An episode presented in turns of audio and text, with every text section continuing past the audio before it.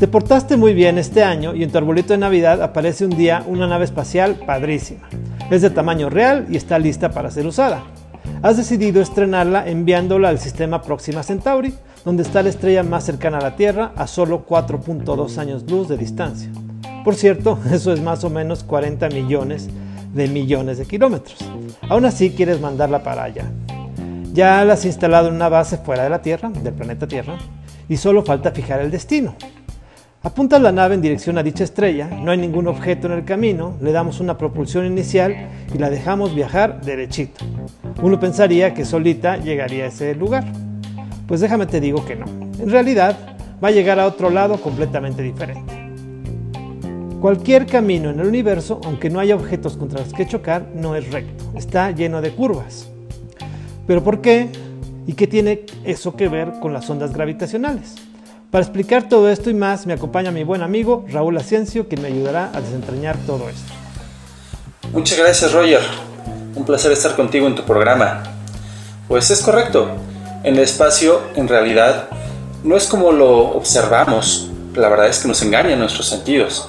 La teoría de la relatividad que nos dice cómo es realmente el universo nos dice que tiene cuatro dimensiones, no solamente las tres espaciales que normalmente percibimos, hay una cuarta dimensión, la cual es el tiempo.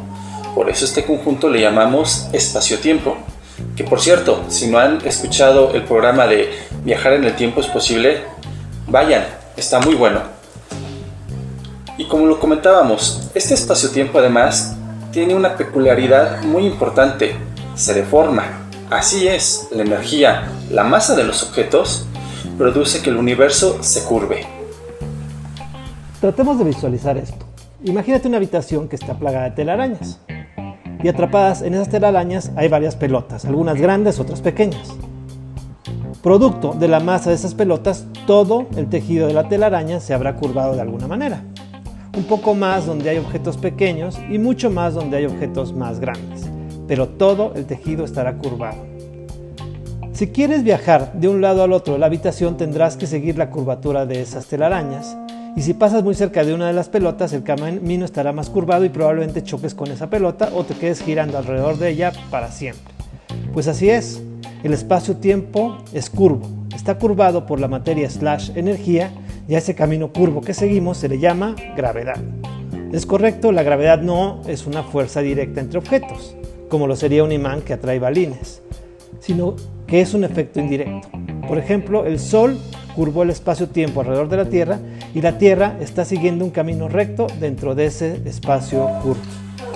En conclusión, la materia deforma el espacio-tiempo y esto da origen a la gravedad. Ahora, los objetos no están quietos en el espacio, todos se están moviendo. Justo este movimiento de los cuerpos en el espacio-tiempo provoca estas deformaciones se generan estas ondas, las llamadas ondas gravitacionales, predichas por Albert Einstein en la ya mencionada teoría general de la relatividad. Para nuestro ejemplo de la habitación con telarañas, si las pelotas estuvieran moviendo, estas deformarían el tejido arácnido y esto se transmitiría necesariamente en ondas. Ahora imagínate, como cuando tú te levantas y vas a tender tu cama, al sacudir las sábanas, ves ondas. Es algo parecido. O imagina un nadador que al estarse impulsando por el agua, la perturbación que él genera en su movimiento va creando ondas en el agua. O como pasa en un terremoto, el movimiento producido en algún lugar se expande por la tierra en forma de ondas. Y por ejemplo aquí en la Ciudad de México llega un minuto después de que la alarma sísmica nos ponga a temblar del susto. Es correcto, Roger. Y ahora, 100 años después, hemos podido detectar estas ondas, convirtiéndose en la última gran comprobación de esta teoría, que dicho sea de paso, desde 1915 ha demostrado su espectacular precisión en todas y cada una de las pruebas a las que le ha sido sometida. En verdad es que este hombre, mis respetos. Raúl, ¿nos platicas cómo se detectaron esas ondas? Claro, Roger.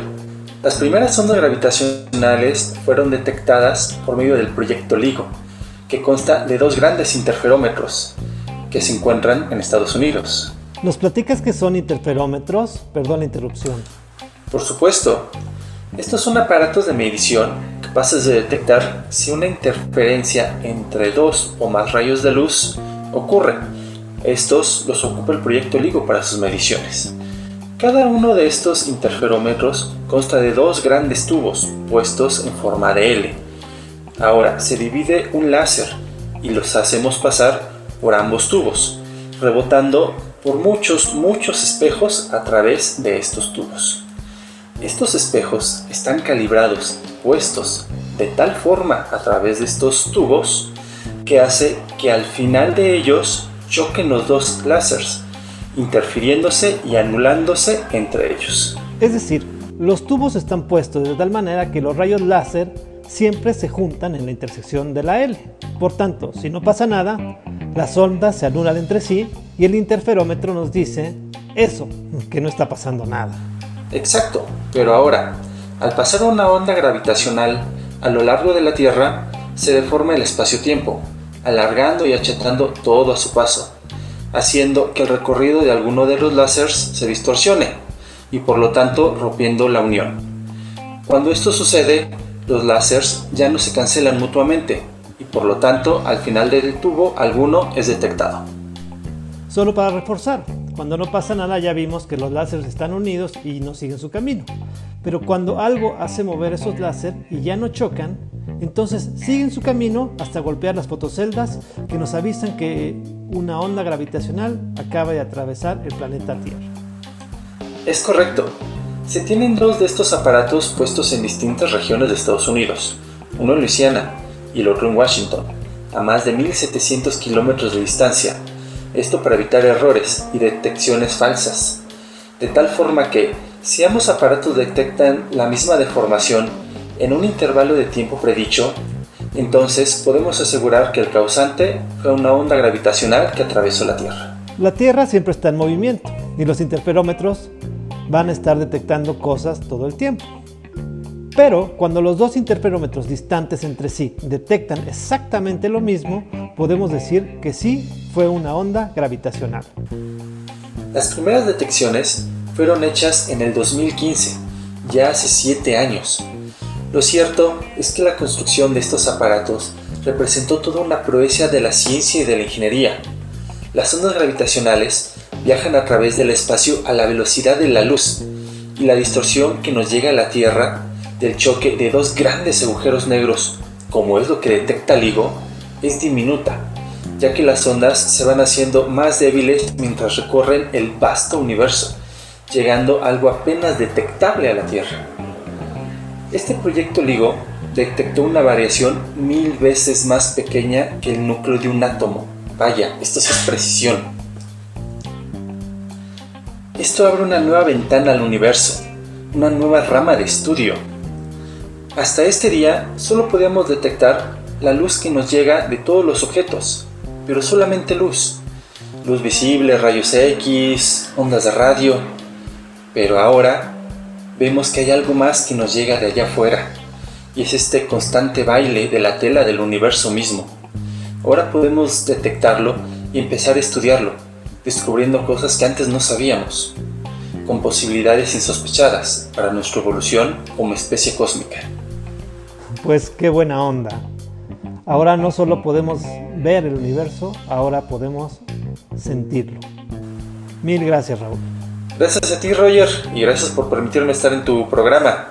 Y no olviden suscribirse y activar la campanita.